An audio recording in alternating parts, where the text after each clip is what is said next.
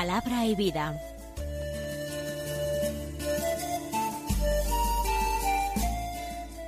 Con el padre Manuel Horta, desde Sevilla.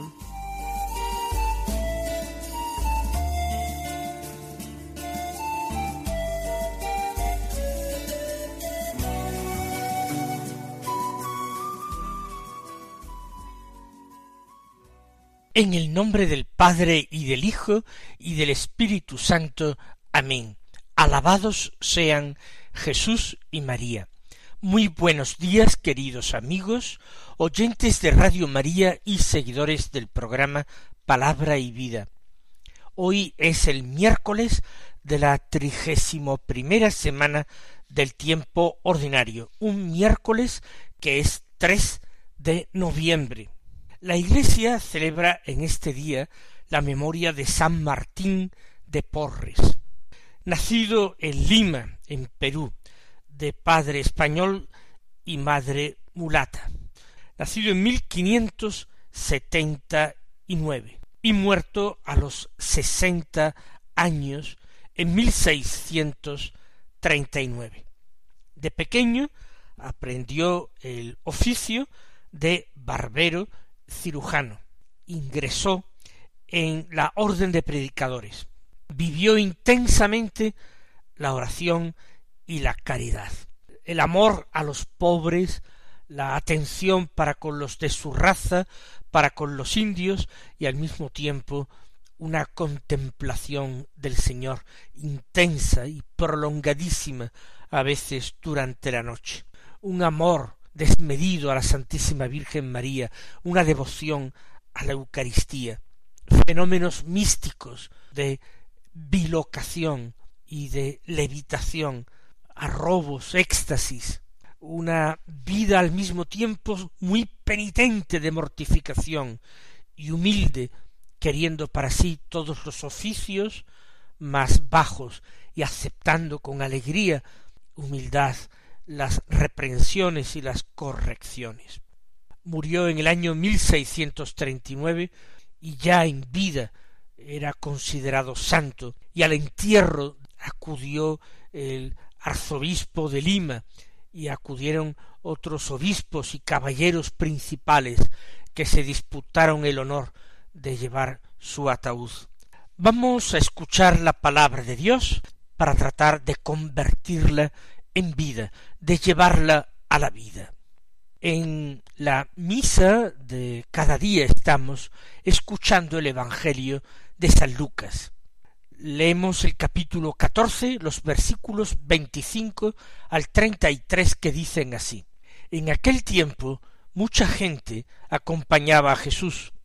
Él se volvió y les dijo, Si alguno viene a mí y no pospone a su padre y a su madre, a su mujer y a sus hijos, a sus hermanos y a sus hermanas, e incluso a sí mismo, no puede ser discípulo mío. Quien no carga con su cruz y viene en pos de mí, no puede ser discípulo mío. Así, ¿quién de vosotros, si quiere construir una torre, no se sienta primero a calcular los gastos, a ver si tiene para terminarla? No sea que si echa los cimientos y no puede acabarla, se pongan a burlarse de él los que miran, diciendo Este hombre empezó a construir y no pudo acabar. ¿O qué rey si va a dar la batalla a otro rey no se sienta primero a deliberar si con diez mil hombres podrá salir al paso del que lo ataca con veinte mil. Y si no, cuando el otro está todavía lejos, envía legados para pedir condiciones de paz. Así pues, todo aquel de entre vosotros que no renuncia a todos sus bienes, no puede ser discípulo mío. Vamos a comentar y vamos a tratar de meditar estas enseñanzas de Jesús. Enseñanzas que son un foco de luz en nuestra vida. Enseñanzas que son universales para todos los hombres de todas las épocas. Dijo el Señor, Pero ¿con qué ocasión dijo esto el Señor? Dice San Lucas, mucha gente lo acompañaba. ¿Serán todos ellos discípulos? ¿Estarán siendo todos ellos llamados por el Padre del cielo al seguimiento de su Hijo único y querido Jesucristo? ¿O se trata de la multitud de curiosos que acompaña siempre cualquier acontecimiento? El Señor entonces se volvió, se volvió para enfrentarse a la multitud, se volvió a esa gente numerosísima que le seguía, y sin más les dijo lo siguiente. Si alguno viene a mí y no pospone a su padre y a su madre, a su mujer y a sus hijos y a sus hermanos y a sus hermanas, e incluso a sí mismo no puede ser discípulo mío. Muchos hombres y mujeres de hoy, muchos cristianos de hoy día, que afirman que el Evangelio tiene que encarnarse en las distintas culturas, en el sentido de que tiene que adaptarse a las distintas culturas, lo cual es erróneo, se escandalizarán ante esta frase de Jesús, ante esta enseñanza. Es cierto que el Evangelio tiene que inculturarse en las distintas culturas, en las distintas mentalidades, en las distintas lenguas, en las distintas eh, etapas. Es cierto. Pero ¿qué significa inculturarse? empezar a fecundar esa cultura, empezar a transformar esa cultura, empezar a ordenar, corregir, limpiar, purificar esa cultura, en definitiva, evangelizar esa cultura. No significa que el Evangelio se amolde, se domestique, para no herir, la sensibilidad de las personas de esa cultura, ni mucho menos. El Evangelio siempre tiene que sonar estridente, tiene que sonar contracultural, porque el Evangelio no es de este mundo, es el anuncio que Dios hace al hombre que avanza por los caminos de la historia en gran ceguera, con gran ignorancia, estas enseñanzas de Jesús, si alguno viene a mí no pospone a su padre y a su madre, a su mujer y a sus hijos, serán siempre escandalosas, llamativas, hirientes en todas las culturas. Inculturarse quiere decir hallar justamente el modo de expresar esto en la cultura, sin pretender de ninguna manera suavizar la fuerza del Evangelio. Ciertas alusiones del Evangelio a costumbres de la época de Jesús tendrán que ser interpretadas para que el lector de hoy y el orante de hoy puedan captar todas las implicaciones del mensaje. Pero inculturar el Evangelio no significa desleírlo en la cultura, limar sus aristas para que sea algo suave y aceptable en esa cultura. No, tiene que ser entendido en esa cultura con toda su fuerza.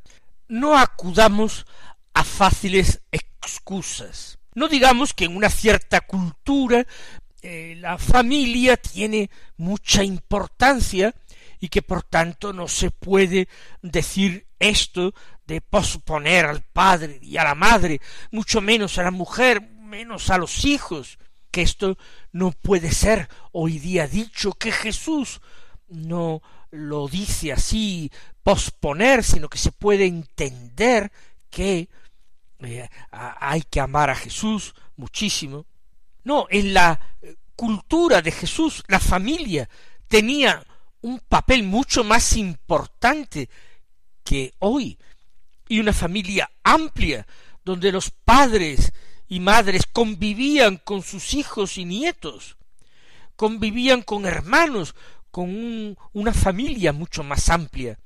Y en esa cultura mucho más familiarista que la nuestra, Jesús dijo que quien no posponía a su propia familia de sangre no podía ser su discípulo. Jesús afirma que todas las relaciones humanas, incluso las más naturales, las primeras relaciones del hombre son las entabladas en su familia, todo eso tiene que ser pospuesto, que el Evangelio, que su propia persona, está por encima de todo, y si está por encima, quiere decir que muchas veces, ante la tesitura de tener que dejar lo uno o lo otro, actuar de acuerdo con el criterio evangélico o con el criterio familiar, dejarse llevar por la lógica del Evangelio o por la lógica mundana, tiene que prevalecer la enseñanza de Jesús, la lógica del Evangelio, tiene que prevalecer el gran número uno de la vida de un cristiano, su tesoro, que es Jesucristo, que es el Evangelio. Si no, si se pacta con el mundo, aunque digo sea con la realidad más natural, cercana, inmediata al hombre, que es su familia, si se pacta con el mundo, ya se está dejando de servir a Jesucristo. Quien no carga con su cruz y viene en pos de mí, no puede ser discípulo mío.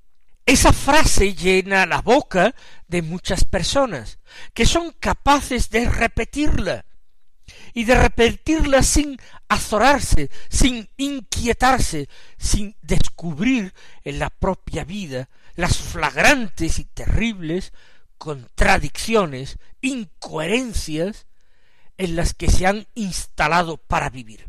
Porque se repite hoy hasta la saciedad que si algo me está a mí provocando dolor, yo digo me está haciendo daño, aunque no sea lo mismo padecer un dolor que sufrir un daño, que si algo me está produciendo un dolor, en eso no puede ser querido por Dios.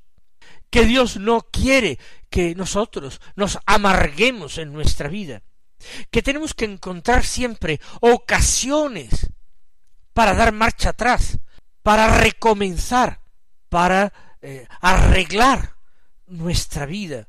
Eso se repite hasta la saciedad. Yo tengo el derecho a renovar, reiniciar, arreglar mi vida. Y no es cierto.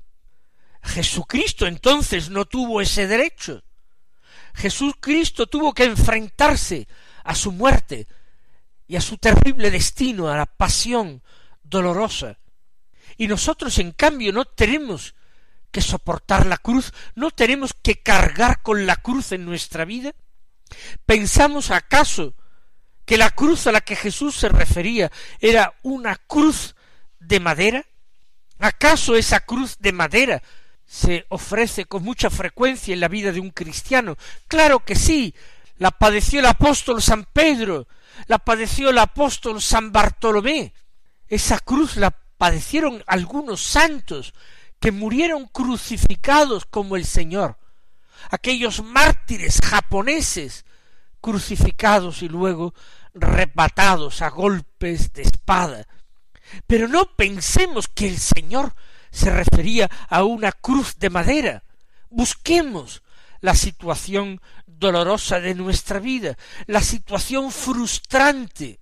Pensemos en aquello que nos frustra y que no podemos cambiar porque la ley de Dios no se puede cambiar y yo tengo que apechugar en mi vida con una situación, con una orientación, que choca directamente con el plan de Dios, algo que yo no puedo consentir en mi vida, transigir en mi vida, algo que no puedo simplemente dejar actuar en mi vida y dejarme llevar por ello. Ante esta situación yo tengo que descubrir la cruz de Cristo y tengo que entender la palabra del Señor. Quien no carga con su cruz y si viene en pos de mí, no puede ser discípulo mío. Yo no puedo entender que ciertas situaciones en mi vida exijan un cambio de orientación para rehacer mi vida y saltando por encima de los diez mandamientos, saltando por encima de todas las enseñanzas de Jesús en el sermón de la montaña y en otros lugares, yo puedo entonces buscar aparentes soluciones para mi vida y decir que el Señor no puede querer que yo sea desgraciado en mi vida. ¿Qué quiere decir esto? ¿Que el Señor no puede permitir que haya dolor en mi vida? ¿O simplemente que el dolor no me permite a mí seguir a Jesucristo? Absurdo, ¿verdad? ¿O que el dolor no me va a permitir ser feliz? Entonces yo no creo realmente que Jesús sea para mí camino, verdad y vida. Porque si yo sigo ese camino que es Cristo y no me conduce a la felicidad, sino a la desgracia, una de dos. O Cristo Jesús bendito se equivocó, o me engañó, o soy yo el que se equivoca y se engaña, queriendo esquivar la cruz en mi vida y buscando caminos de facilidad para encontrar aquello que yo creo que sería mi felicidad, pero que el Evangelio me dice que no es la felicidad, que no es la vida del hombre. Al contrario, es su pasaporte a la muerte, su entrada en la desgracia.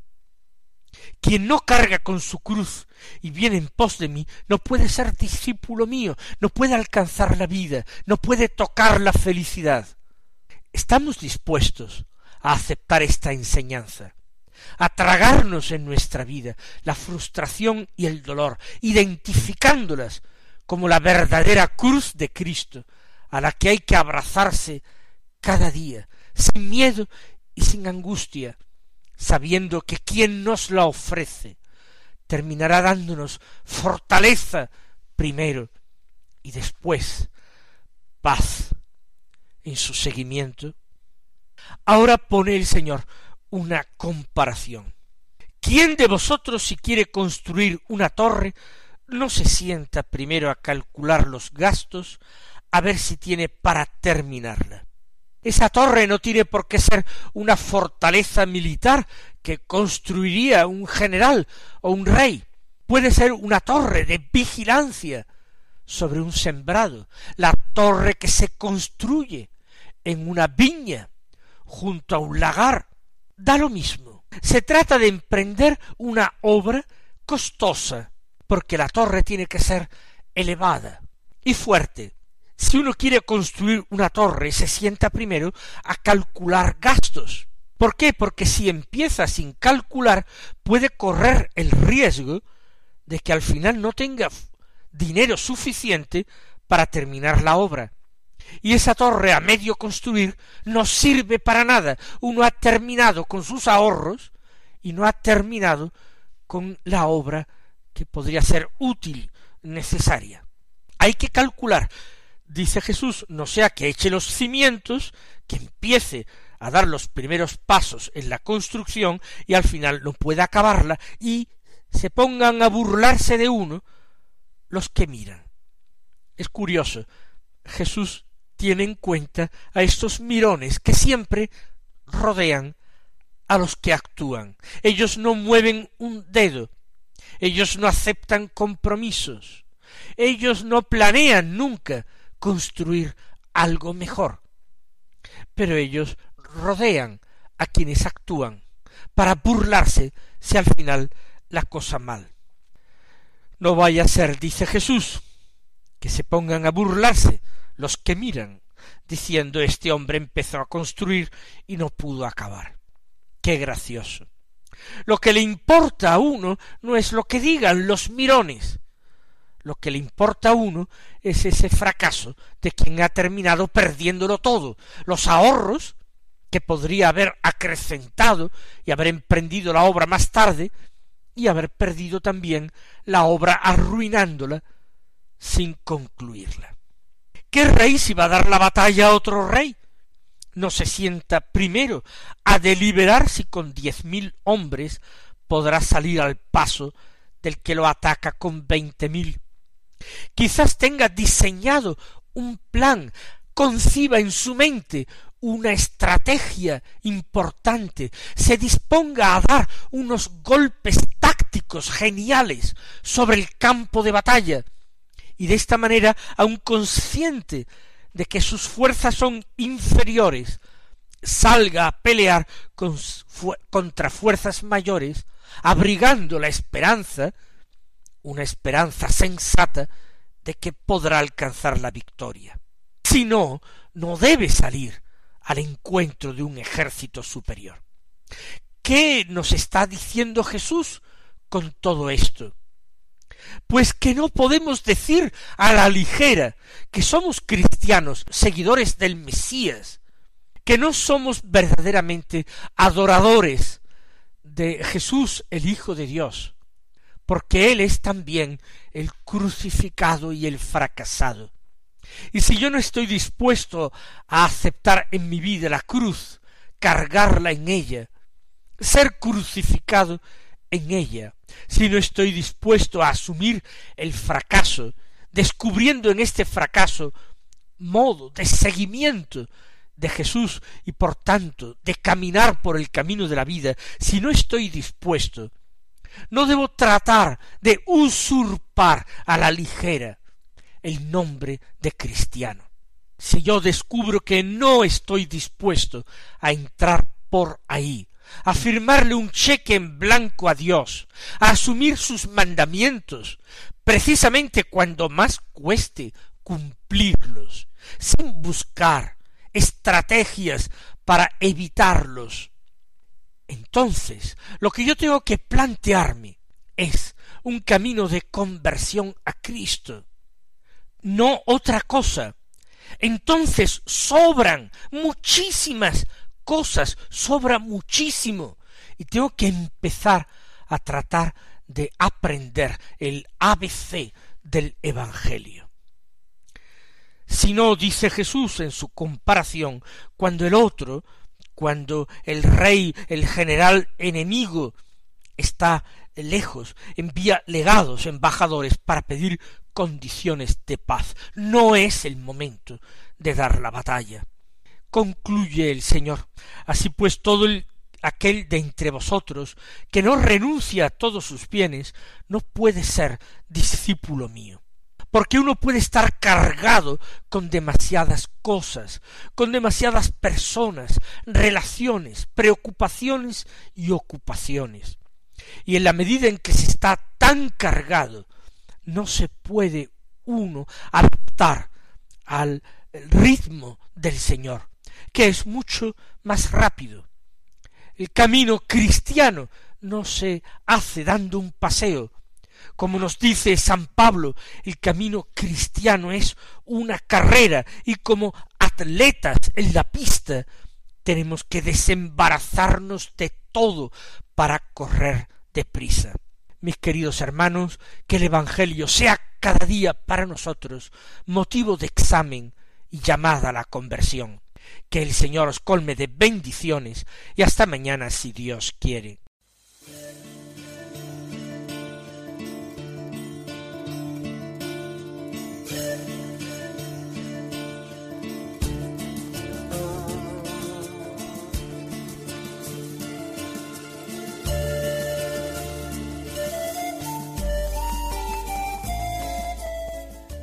Concluye Palabra y Vida, un programa dirigido desde Sevilla por el Padre Manuel Horta.